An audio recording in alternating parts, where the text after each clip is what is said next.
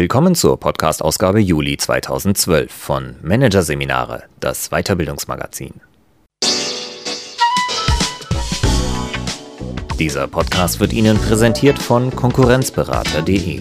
Systematische und professionelle Wettbewerbsanalyse für den Mittelstand. Der Konkurrenzberater hilft mit neuen Tools und systematischem Training. Für effektiveres Marketing und mehr Umsatz. Weitere Podcasts aus der aktuellen Ausgabe behandeln die Themen Die Psychologik des Überzeugens. Wer diskutiert, verliert. Und Corporate Fairness. Wie geht gerechte Führung? Doch zunächst Selbstmarketing per Social Media. Wer bin ich im Netz? Von Konstantin Gillies. Xing, Twitter, Facebook, Google Self-Marketing per Web 2.0 ist für selbstständige und ambitionierte Führungskräfte ein Muss. Die richtige Strategie entscheidet über den Erfolg im Social Web. Wer hier attraktiv sein will, muss wissen, wie man das richtige Grundrauschen erzeugt, ohne zu sehr in Eigenwerbung abzugleiten. Hier ein Kurzüberblick des Artikels. Nice to have und Pflicht, welche Netzwerke wichtig sind und welche nicht. Zwitschern mit hoher Frequenz, wie viel Aufwand die digitale Beziehungspflege braucht. Content zählt, wie Inhalte an das jeweilige Netzwerk angepasst werden müssen. Social Media Cockpits, welche technischen Hilfsmittel die Präsenz im Web 2.0 vereinfachen. Und Fußball Stuttgart 21 Besuch auf dem Viktualienmarkt. Warum neben Hard Facts auch der Mensch durchschimmern muss. Für Markus Fäth fängt ein normaler Arbeitstag so an. Kontaktanfragen auf Xing checken, eine Statusmeldung bei Facebook hinterlassen, einen Tweet bei Twitter absetzen. Das macht wirtschaftlich einfach Sinn, sagt der Nürnberger Coach und lacht, auch wenn es manchmal anstrengt. Soziale Netzwerke im Internet sind für Fed mittlerweile der einzige Marketingkanal neben Fachartikeln. Eine Stunde pro Tag verwendet der Burnout-Experte auf die digitale Beziehungspflege. Eine lohnende Investition, wie er findet. Pro Monat meldet sich eine Handvoll Interessenten über Xing oder meine Homepage, berichtet der 36-jährige Trainer und Buchautor. Wenn dann ein Vortrag für ein vierstelliges Honorar gebucht werde, habe sich das Networking via Web 2.0 schon ausgezahlt. Per Facebook-Profil die eigene Marke bekannt machen. Diese Strategie fahren immer mehr Selbstständige. PR und Marketing über Social Media ist ein Muss, bestätigt Monika B. Peitel. Ihre Agentur Communications 9 vermarktet Trainer, Coaches und Keynote-Speaker, darunter so bekannte Größen wie Michael Möslang und Richard de Hoop. Kunden beim Auftritt im sozialen Internet zu beraten, gehört für Peitel längst zum Tagesgeschäft. Die PR-Expertin zeigt, wie im Web 2.0 ein Grundrauschen erzeugt werden kann, ohne zu sehr in Eigenwerbung abzugleiten. Doch an welchen Online-Wasserstellen genau müssen Fachexperten heute präsent sein? Obwohl gerade bei Social Media die Moden kommen und gehen, haben sich einige Netzwerke herauskristallisiert, die zum Pflichtprogramm gehören. Xing, das Telefonbuch 2.0 das deutsche Business-Netzwerk ist und bleibt relevant. Wer von potenziellen Kunden gefunden werden will, muss hier nicht nur seine Daten hinterlegen, sondern sollte auch Premium-Mitglied sein, um auf Kontaktanfragen reagieren zu können. Xing hat sich zu einer Art von Telefonbuch 2.0 entwickelt, mehr aber auch nicht. Ich nutze es nur zur reinen Kontaktverwaltung, sagt etwa Coach Fad. In den Foren diskutiert er nicht mehr mit. Das sei ihm mittlerweile zu laut geworden. Twitter, der Newsticker. Wer Twitter nutzt, liefert seinen Fans und Kunden die Überschriften aus seinem Leben. Genau das und nicht mehr erwarten die sogenannten Follower. Ein Tweet, also eine Kurznachricht, eignet sich zum Beispiel gut, um einen Blog-Eintrag anzuteasern oder auf eine Präsentation zu verweisen. Einziger Nachteil? Die Reichweite von Twitter ist mit insgesamt 3 Millionen Nutzern in Deutschland gegenüber der von Facebook, das 22 Millionen Nutzer hat, nach wie vor relativ gering. Facebook die Reputationsmaschine. Nur ein Medium fürs Private? Das ist längst vorbei. Facebook hat sich zum Business-Werkzeug gemausert, das viele Selbstständige und Unternehmer für ihr Marketing einsetzen. Facebook ist vor allem ein Reputationsmedium, meint Coach Fed, der den Kanal in erster Linie nutzt, um sein Buch Feierabend habe ich, wenn ich tot bin, bekannt zu machen. Was die amerikanische Plattform von Konkurrenten wie Xing unterscheidet, ist der Fokus auf Unterhaltung. Wer die Facebook-Seite aufruft, erwartet Kurzweiliges, Interessantes, Buntes. Und wer sich hier zu Wort meldet, muss dem Rechnung tragen. Ich überlege mir bei jedem Artikel, den ich lese, ist was Optisches oder Informatives dabei, damit ich ihn auf Facebook posten kann, beschreibt Feld seine Arbeitsweise. Soweit das Social Media Pflichtprogramm. Darüber hinaus kann es sich lohnen, in weiteren Netzwerken aktiv zu sein. LinkedIn, das internationale Telefonbuch. Wer seine Leistungen nicht nur in Deutschland anbietet, sollte hier zumindest ein kostenloses Profil anlegen. Das erhöht die Sichtbarkeit, zum Beispiel für Interessenten aus den USA. Google Plus, der Facebook-Angreifer. Google Plus ist Facebook in aufgeräumt. So etwa ließe sich das soziale Netzwerk beschreiben, mit dem der Suchmaschinengigant Google antritt. Die Vorteile von Google Plus sind unbestritten. Auf der Plattform lässt sich mit wenigen Klicks eine Videokonferenz starten. Außerdem taucht alles, was die Nutzer hier hinterlassen, sehr schnell in Suchmaschinen auf. Dennoch tritt Google Plus auf der Stelle.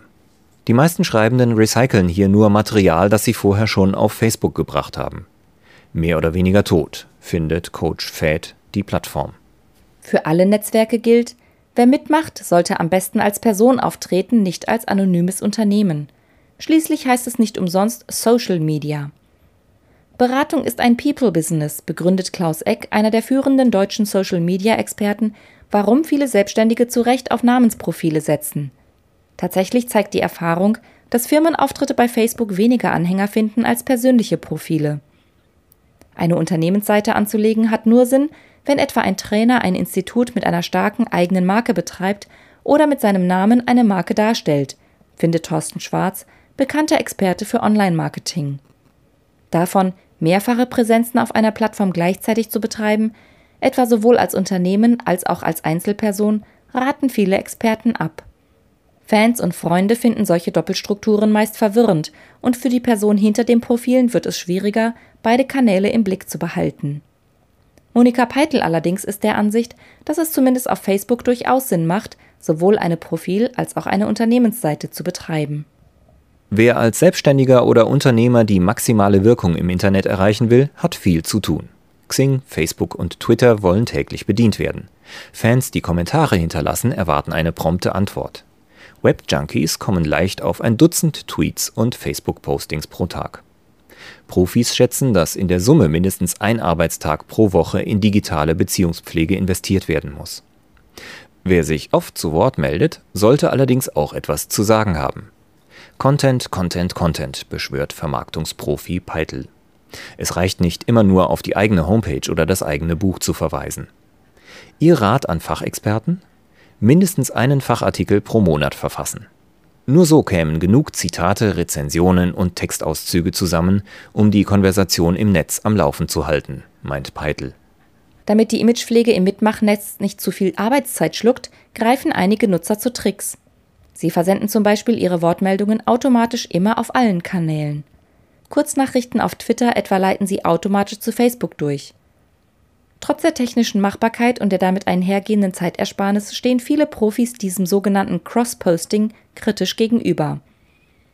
Das bringt wenig, findet Webprofi Eck, der auf nahezu allen Plattformen vertreten ist. Er formuliert seine Statusmeldungen grundsätzlich für jede Plattform individuell.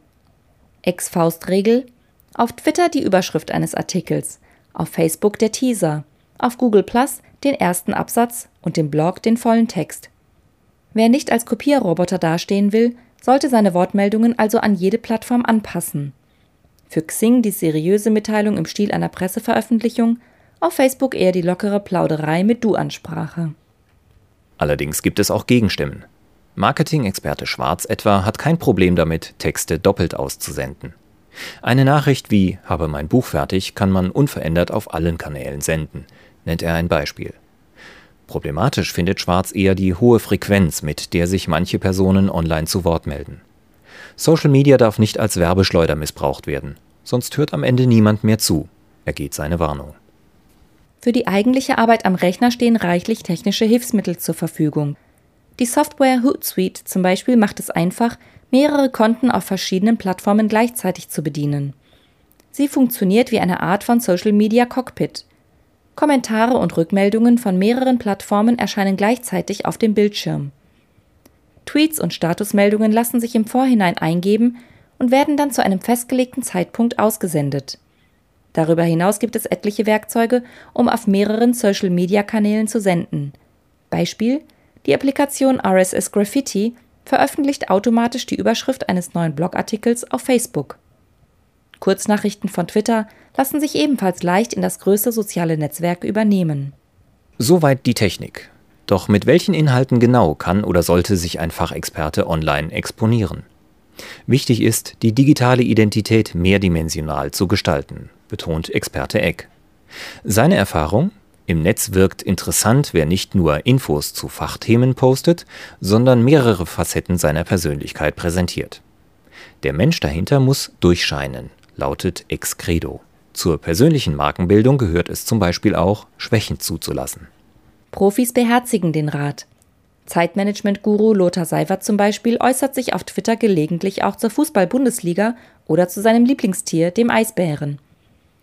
Diese dezente Nabelschau sorgt im Mitmachnetz für die beste Resonanz. Eine Buchrezension bringt fünf Likes, aber wenn ich schreibe, dass ich gleich auf dem Viktualienmarkt einkaufen gehe, gibt es 20 Likes, erzählt PA-Profi Peitel. Wer in Social Media Erfolg haben will, muss die Tür zum Privaten also öffnen. Aber wie weit? Welche Seite der Persönlichkeit hat in sozialen Netzwerken etwas zu suchen? Hier gibt es immer wieder Fälle, die die Online-Gemeinde entzweien. Ein Beispiel? Zu Zeiten des Stuttgart 21 Protests setzte sich ein Management-Trainer auf Facebook vehement für einen Baustopp ein. Hat er damit nicht potenzielle Kunden, die anderer Ansicht sind, ohne Not vergrätzt? Social Media Guru Eck sieht es gelassen und ist gar gegen unnötiges Leisetreten. Es geht nicht darum, online nur windelweiche Positionen einzunehmen.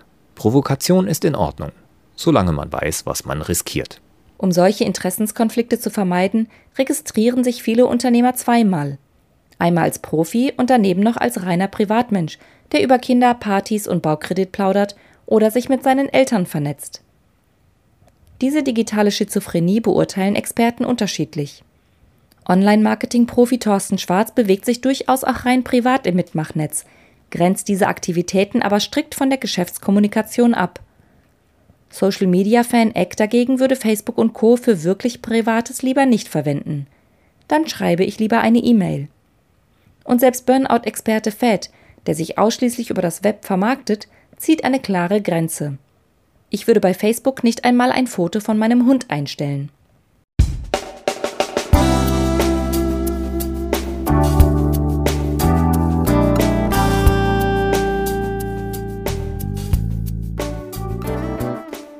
Sie hörten den Artikel Selbstmarketing per Social Media.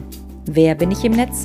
von Konstantin Gillies aus der Ausgabe 2012 vom Managerseminare, produziert von Voiceletter. Weitere Podcasts aus der aktuellen Ausgabe behandeln die Themen Die Psychologik des Überzeugens. Wer diskutiert, verliert. Und Corporate Fairness. Wie geht gerechte Führung? Weitere interessante Inhalte finden Sie auf der Homepage unter managerseminare.de und im Newsblog unter managerseminare.de/blog.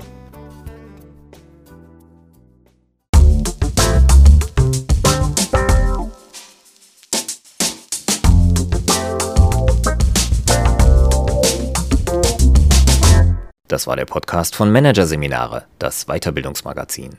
Ausgabe Juli 2012. Dieser Podcast wird Ihnen präsentiert von www.konkurrenzberater.de. Konkurrenzanalyse als Navigationssystem für den Wettbewerb. Übrigens, immer mehr mittelständische Unternehmen investieren in eine professionelle und systematische Wettbewerbsbeobachtung und sind dadurch schneller am Markt, machen mehr Umsatz, kommunizieren klarer. Mehr Informationen Beratungs- und Trainingsangebote zum Thema Konkurrenzanalyse finden Sie unter www.konkurrenzberater.de.